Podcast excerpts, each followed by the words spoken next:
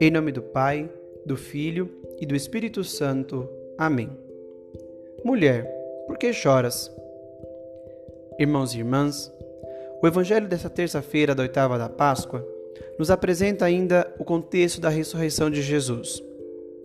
À luz do texto de João, temos um destaque na figura de Maria Madalena, que permanece junto ao túmulo chorando a falta do Mestre. Diante desta cena, os anjos que estão no túmulo lhe perguntam: Mulher, por que choras? E Maria Madalena logo responde: Levaram meu Senhor e não sei onde o colocaram. Todavia, o choro de Maria Madalena tem um significado muito maior. O choro de Maria Madalena tem um significado espiritual. A distância de Jesus é dolorosa, é difícil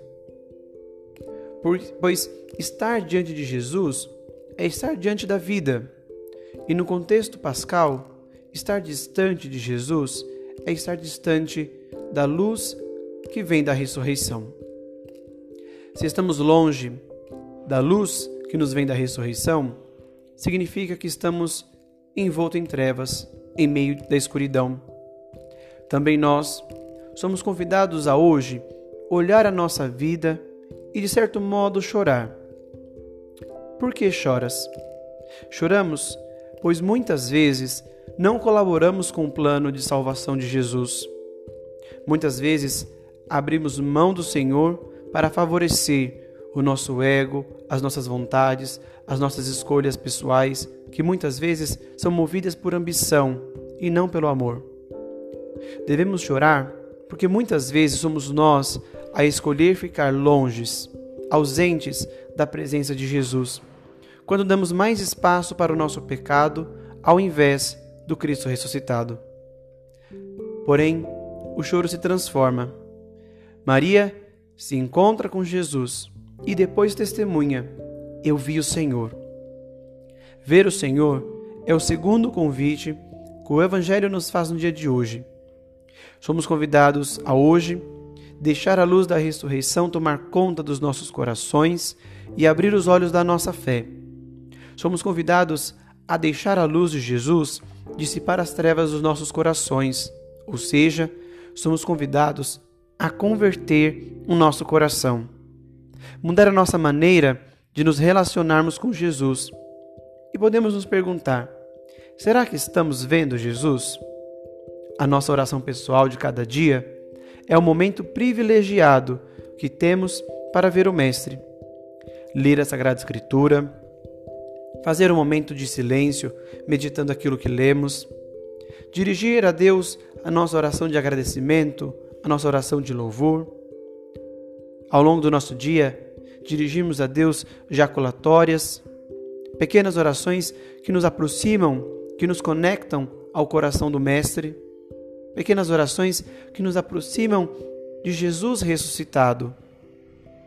Nós somos convidados a, durante o nosso dia, criarmos ocasiões para encontrarmos Jesus através da oração, da meditação. A partir da oração, ver o Cristo Jesus ressuscitado. E nesse tempo de pandemia, muitos de nós estamos em casa e esta é justamente uma oportunidade de dedicar mais tempo à oração. Dedicar mais tempo a encontrar, a ver o Mestre. Será que estamos nos esforçando para, rezando mais, ver Jesus ressuscitado? Será que nós estamos nos esforçando para, nesse tempo pascal, deixar o nosso coração ser tomado pela luz da vida? Será que nós estamos nos esforçando para, nesse tempo da ressurreição, abandonarmos aquilo que em nós é mal, para que nós possamos verdadeiramente ressuscitar?